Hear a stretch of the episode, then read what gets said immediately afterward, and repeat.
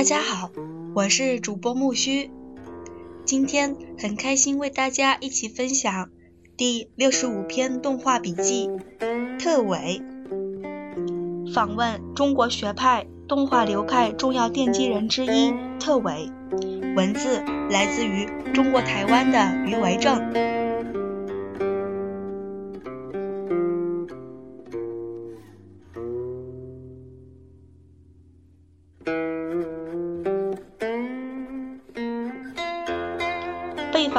简介：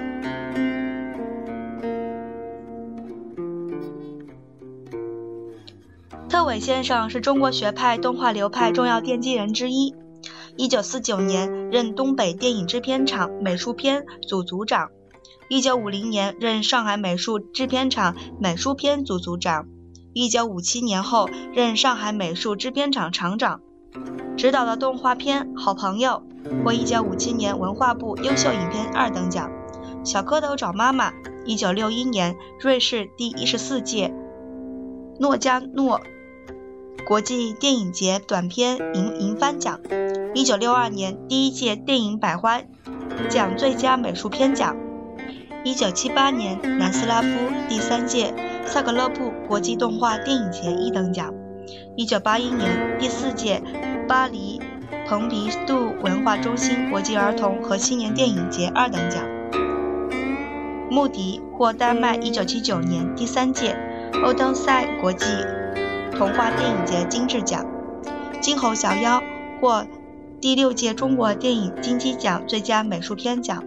广电部1985年优秀影片奖，法国布尔波拉斯文化俱乐部青年电影节评委会。长片奖和大众奖，美国1989年第六届芝加哥国际电影儿童节动画故事片一等奖，山水情获1988年首届上海国际动画电影节大奖，1989年第九届中国电影基金奖最佳美术片奖，1988年广电部优秀影片奖，第一届莫斯科国际少儿少年儿童电影节永与美。奖，保加利亚第六届瓦尔纳国际动画电影节优秀影片奖，一九九零年加拿大第十四届国际电影节最佳短片奖。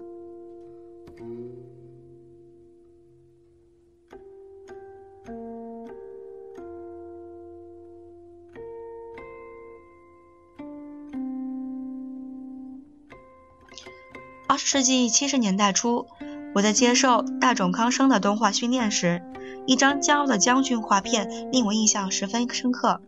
这部作品正是由中国动画界的奇才特伟先生所创作的。后来在美国看了穆迪的水墨动画，被片中纯工中国式的意境被震撼住。一张张水墨画作，上海美术电影制片厂使东方绘画动了起来，成为动画史上独一无二的作品。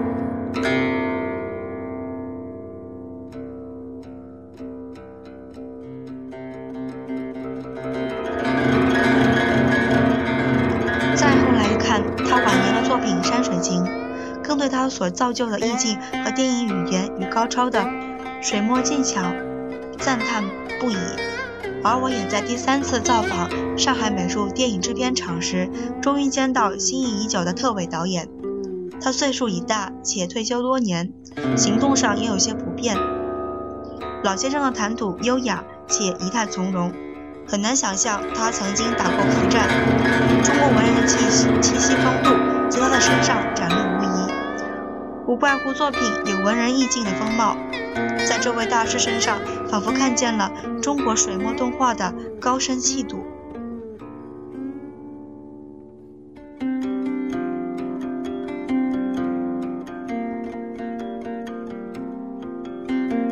您本身是一部活生生的中国动画史，请告诉我们，中国动画是如何开始的？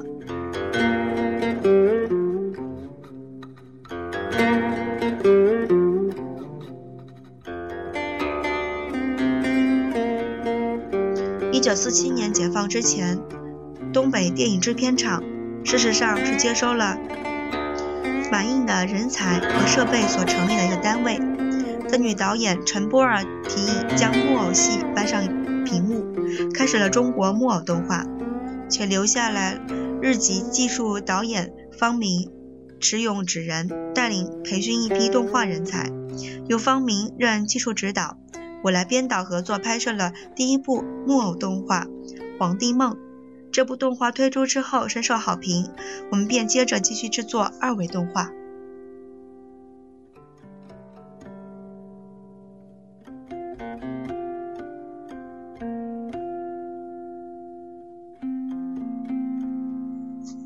因为我的背景是画政治漫画及打游击出身，于是拍了一部讽刺当时国民党嗯军走投无路的动画《瓮中捉鳖》。解放之后被派到中央的文代会开会，会上钱家俊提议由东北电影制片厂成立一个美美术影片组。当时认为卡通是一个外来语，并不能够涵盖整个动画电影的表现的范围。所以才创造出了动画这个名词。美术影片组的成员方面，除了我在内，包括过去在东北制片厂从事动画的人员，另外也考虑到香港将万氏兄弟请回来，同时也将整个制作中心迁移至上海，正式成立上海美术电影制片厂，专制动画包括赛璐罗。剪纸、木偶等所有动画的种类及技术，而东北电影制片厂仍保留了一个动画组，但其功能已减弱许多，只做字幕、平面设计。后来改名为现在的长春电影制片厂，在新任主管钟权的推动下，也有不错的成绩。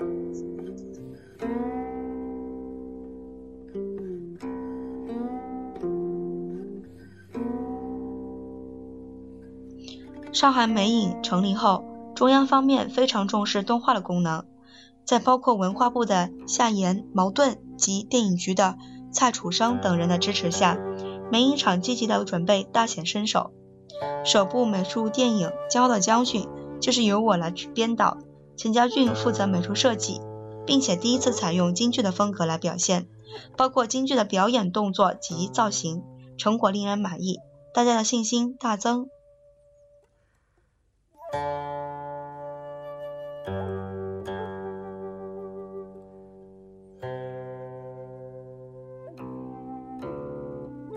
为什么会选择用京剧风格来表现动画？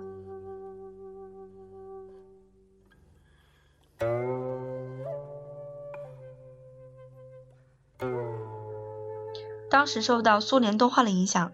在《骄傲的将军》之前，我们都是以苏联的动画为蓝本。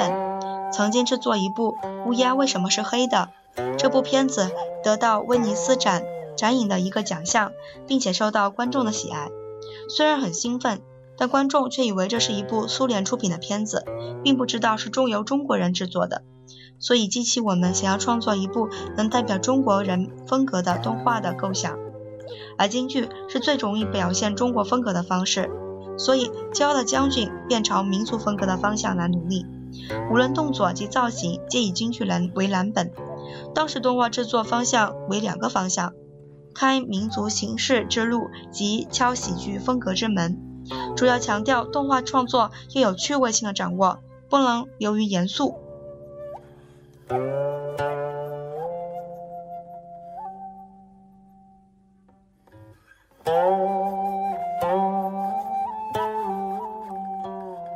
在这个阶段，我们也得到许多有力人士的加入，有著名的美术设计张光宇，他是早期参与中国动画的人员，并同时开始了木偶动画的拍摄。拍摄第一部偶片《神笔》，是由东北电影时期的老同事齐溪担任导演。此片得到当年的影展大奖，主要是有其浓厚的中国特色，从中国从故事内容到风格都是中国式的。神笔和骄傲的将军二片的成功，证明了中国动画民族化的正确和可行性。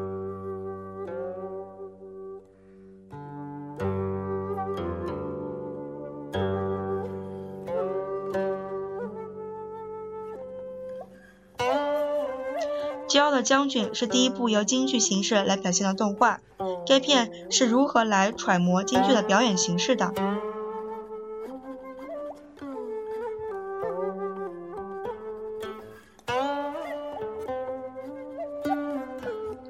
骄傲的将军是由和著名的政治讽刺漫画家华君武合作，在编剧方面表现出幽默和嘲讽的特色。为了达到京剧风格表现上的目的，我们和上海京剧院合作，以将军的造型、大花脸及唱腔做参考，同时也找京剧演员做示范，且拍下身段动作作为动画人员表现民族风格的参考。当然，在动画的纯技术上面，也参考了很多苏联的动画影片。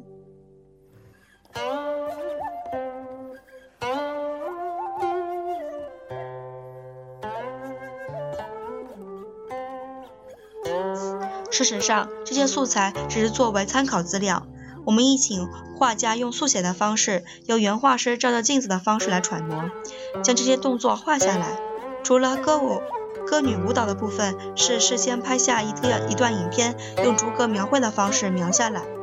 原画部分是由唐城和杜春甫负责。当时原画训练的方式仍采用师徒制，由一个原画师带领所谓的助理原画的方式，我们认为是蛮理想的。但一直到了今天，中国为外国动画加工的时代，已不再用这种方式，个人觉得蛮可惜的。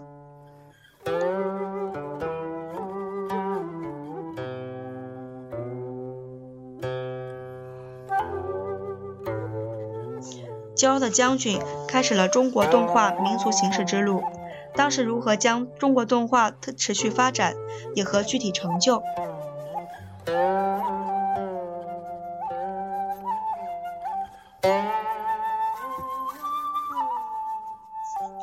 民族动画成为一个大方向之后，当时想从文化资产中寻找灵感，于是又有了另外一部片子《小蝌蚪找妈妈》的诞生。不但开创了中国动画的里程碑，甚至在世界动画史上开展了重要的一页，也创出了水墨动画这个名词。这部片子邀请了齐白石担任顾问，并以其画作的风格和内容作为参考。在制作过程当中，曾遭遇到许多困难。当时的动画技术并没有水墨画的形式出现，动画人员必须以自己的摸索。但不论美术设计、摄影或者暗房作业，各部门都全力配合。终于试出了水墨风格。当时这部《小蝌蚪找妈妈》得到瑞士罗卡诺影展的首奖。他很成功的将水墨风格运用在动画之中，让外国同业看了大为惊叹。在动画表演上，他亦是很成功的。首先以拟人化的方式来处理简单的蝌蚪造型，其中角色的情感如何表达，成为画这部片子的重点。而赋予简单造型丰富的生命力这一点，在角色动画中是非常重要的。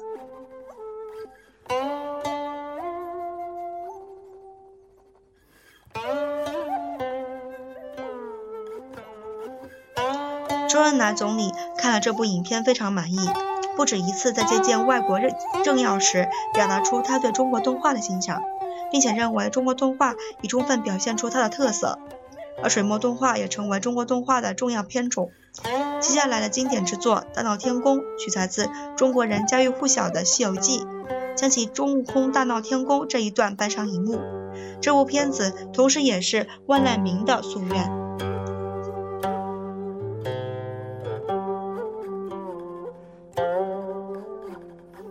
整部片子由两位万脑设计造型并担任总导演。张光宇负责美术设计，以及严定宪、林文香夫妇的原画，堪称大阵容、大制作。其中所投入的人力物力，在当时是非常可观的，务求达到完美的地步。在现在来看，这部片子一部，嗯，不无缺陷，美术风格的不协调，节奏和剧情的略显松散，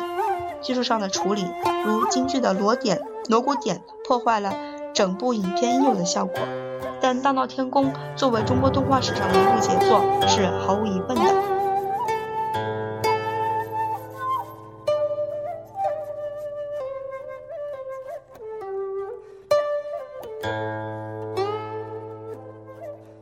有了前面几部片子的成功经验，水墨动画的发展在内容及形式风格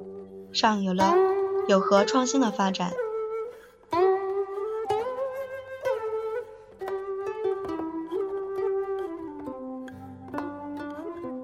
水墨动画开启了另一段成功的阶段。我完成了准备多时的动画片《牧笛》，这次是找李可染做顾问，将其风格搬上荧幕。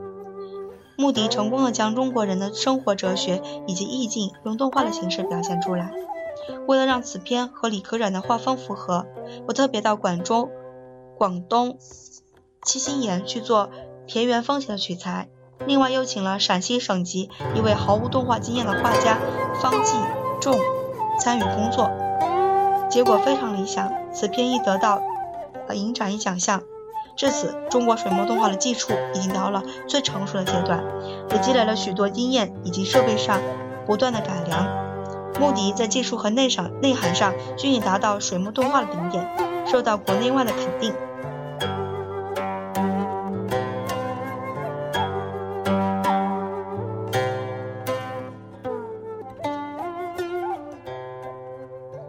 您作为一个中国动画界开创性的人物，是否在动画创作上还有其他想做的？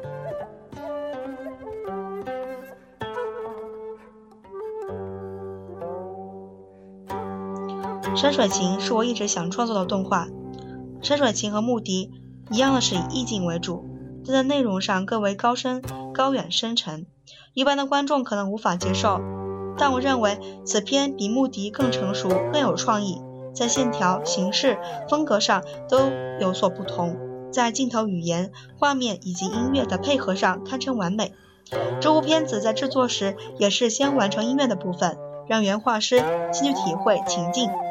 借由画面来传达含义，让原画人员伤了很多脑筋。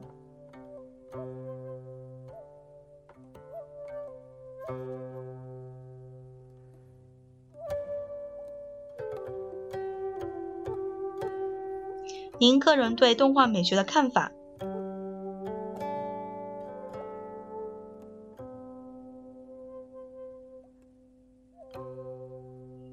画的美在于整体的统一性和写实性。写实是要经过调整，而不只是复制，要适度写实，但非完全依赖写实。我反对模仿描绘真人动作。我也一直很怀疑真人电影在动画电影中的使用意义。动画师是动画艺术上表现上不可欠缺的要诀，他要达到的不仅是成熟的画工和角色外露动作的呈现，而是要在角色内心戏的层面上更下苦功。原画师对于人文艺术方面的接触，包括音乐、文学等，应有一定的涵养和认识，才能成为一流的原画家。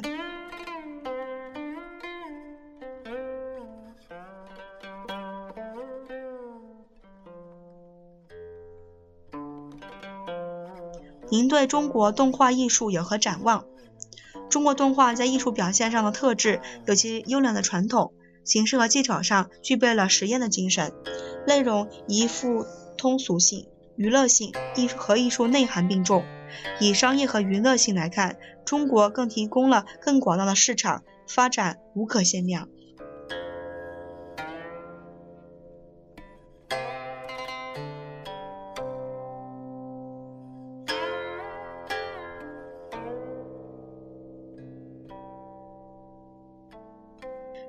六十五篇动画笔记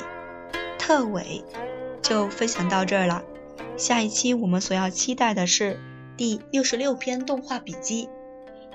盐定县，访问中国著名美术片导演和原画师盐定县。文字来自于中国台湾的余维正。感谢你的收听，我们下期再见，谢谢。